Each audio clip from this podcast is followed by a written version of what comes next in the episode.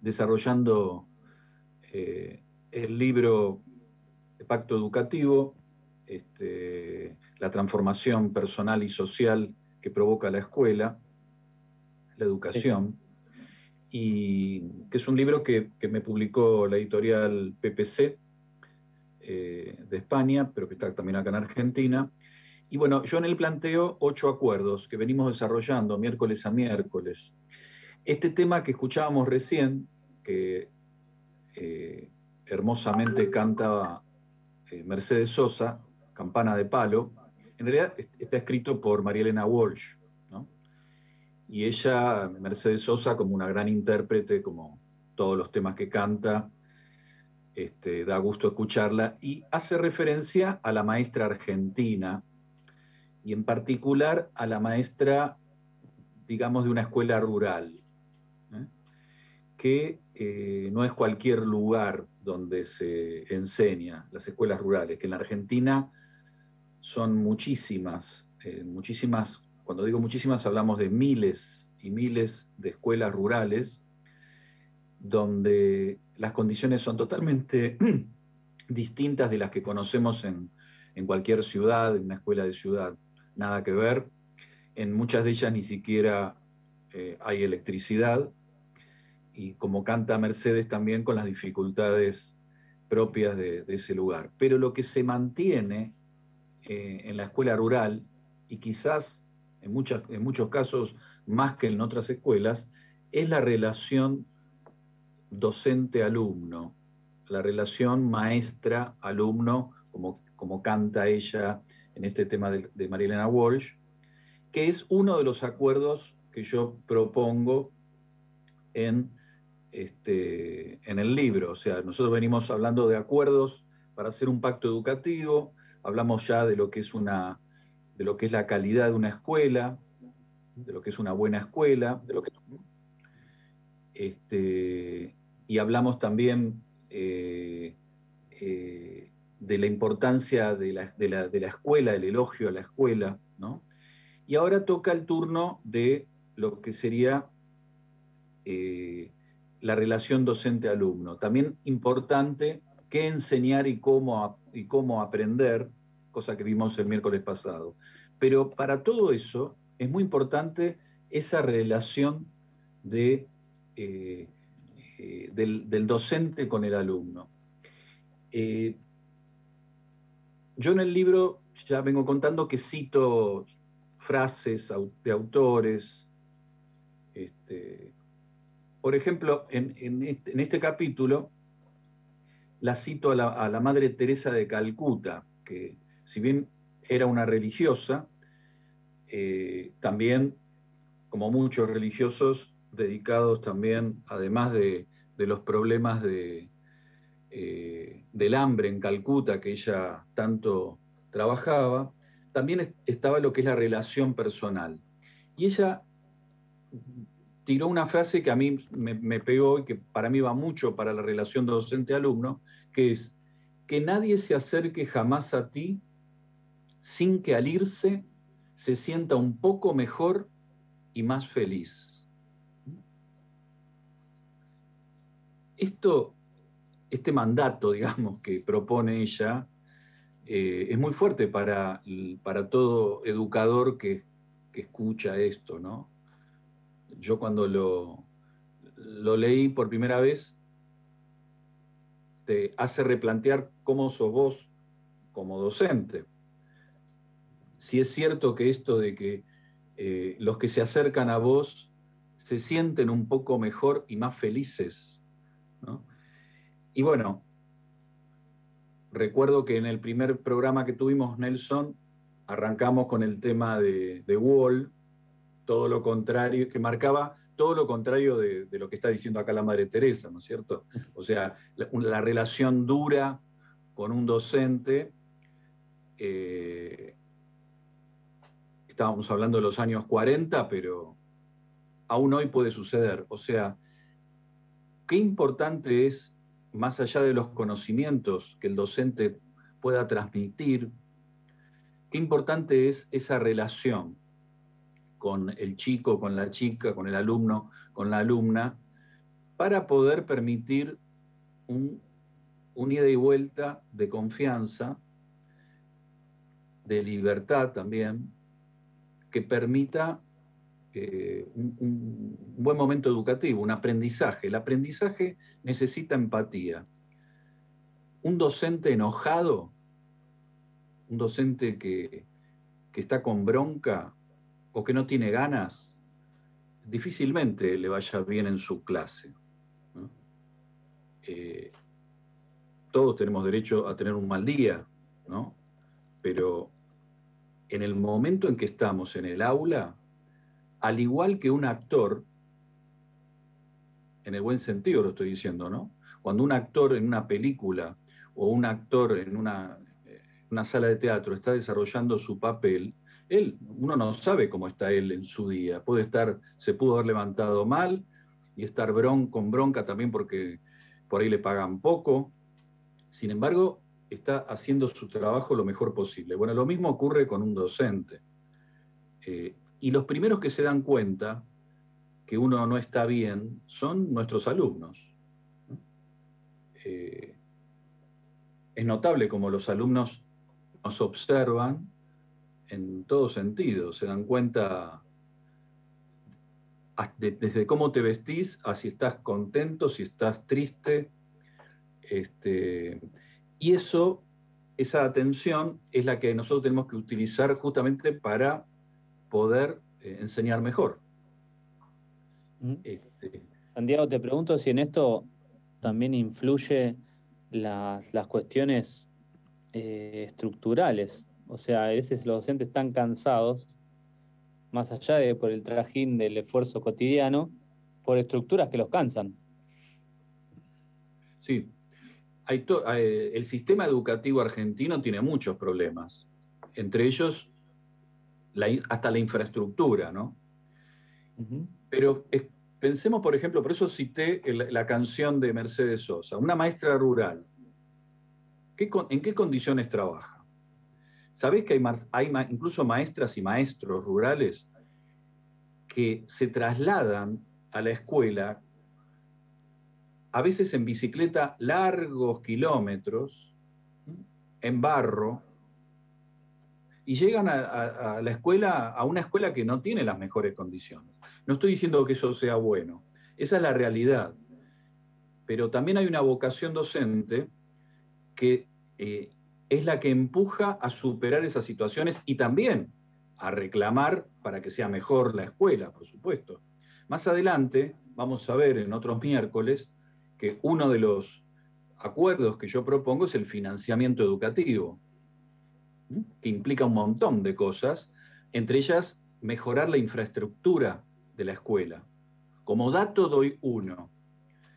Lo que pasó hace unos pocos años en esa escuela de Moreno, donde fallecieron dos docentes, dos colaboradores, porque este, las condiciones del gas estaban muy mal y, hubo una gran explosión y le costó la vida a dos docentes, que estaban incluso preparando el, desayuno.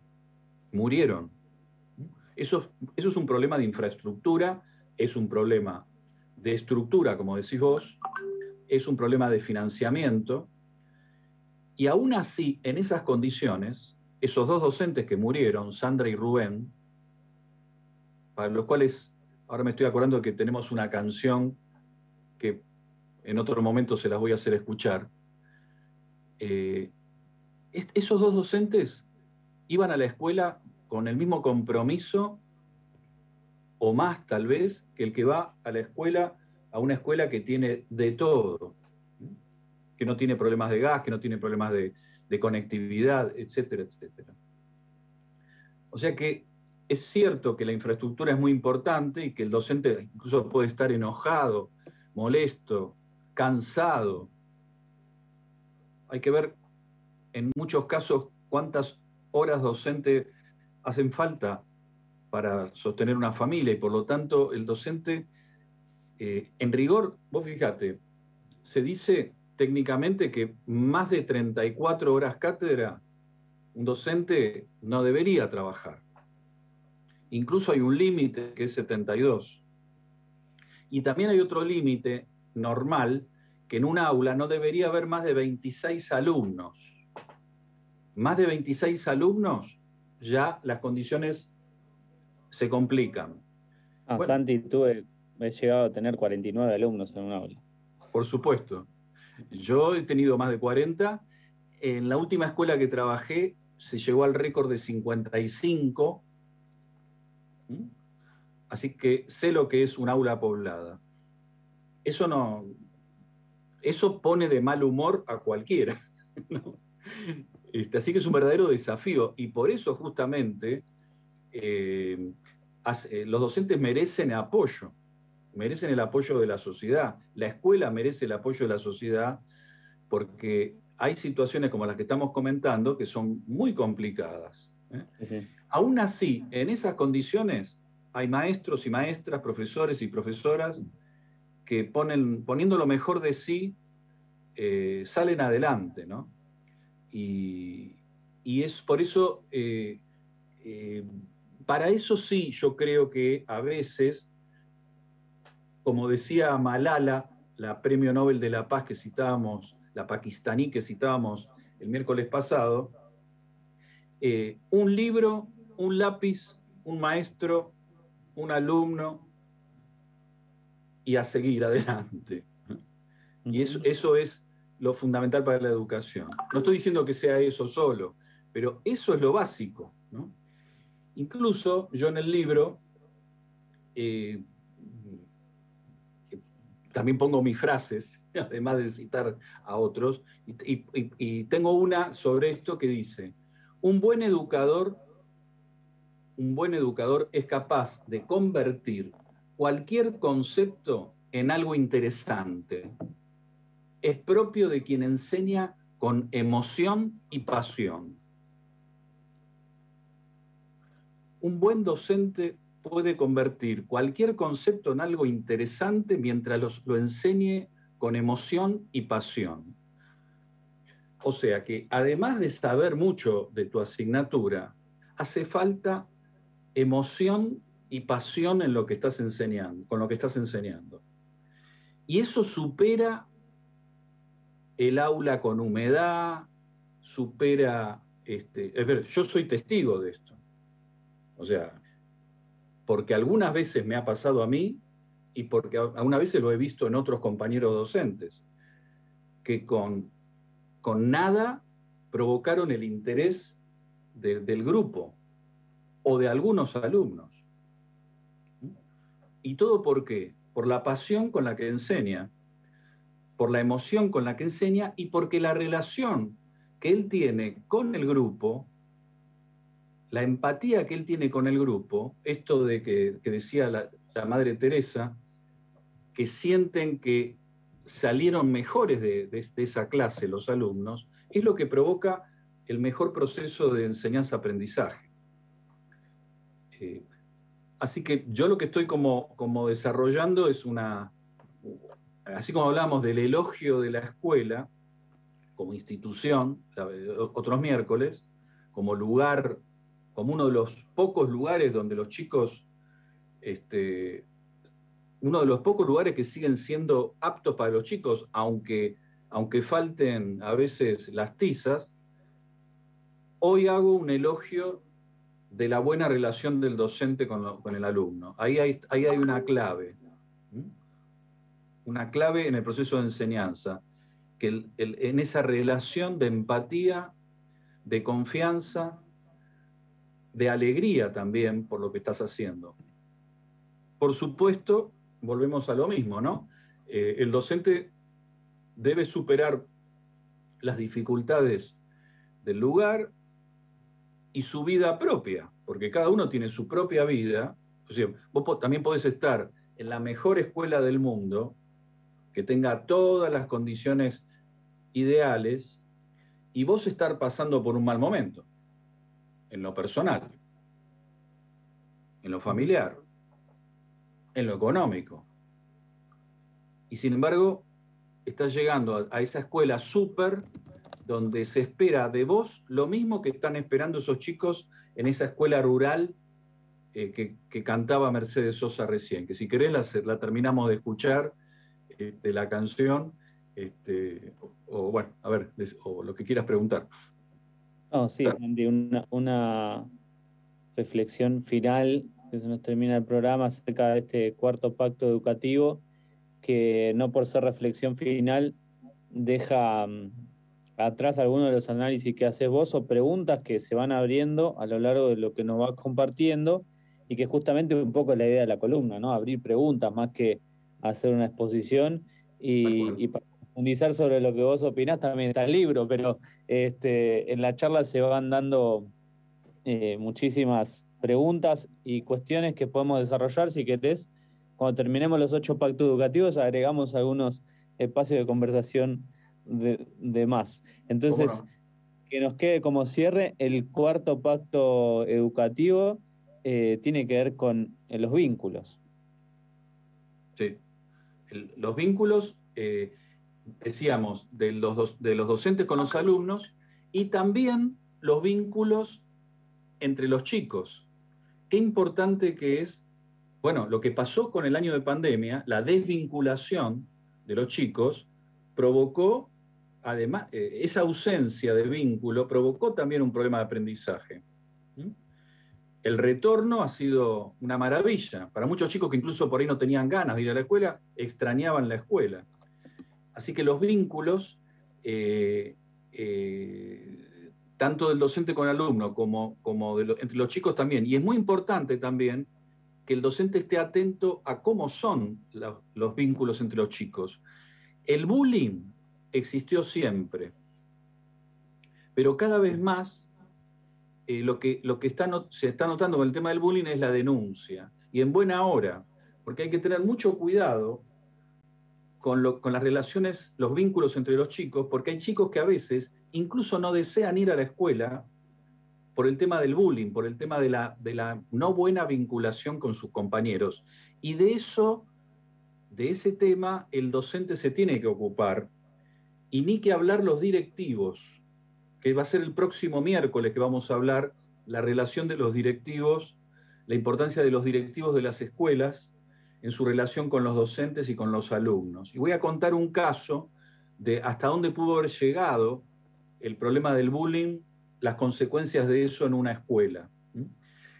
Así que bueno, este, el tiempo se nos va, pero como vos decís, a partir del libro se abren muchas preguntas y con mucho gusto este, podemos eh, abrir, abrir este tema de educación y sociedad que es permanente, ¿no? Totalmente. Seguimos dando el espacio a la educación aquí de la mano de Santiago Peluso. Muchísimas gracias. Gracias a ustedes y por ahí seguimos escuchando el tema de Mercedes Sosa, Campana de Palo. Argentina, segunda madre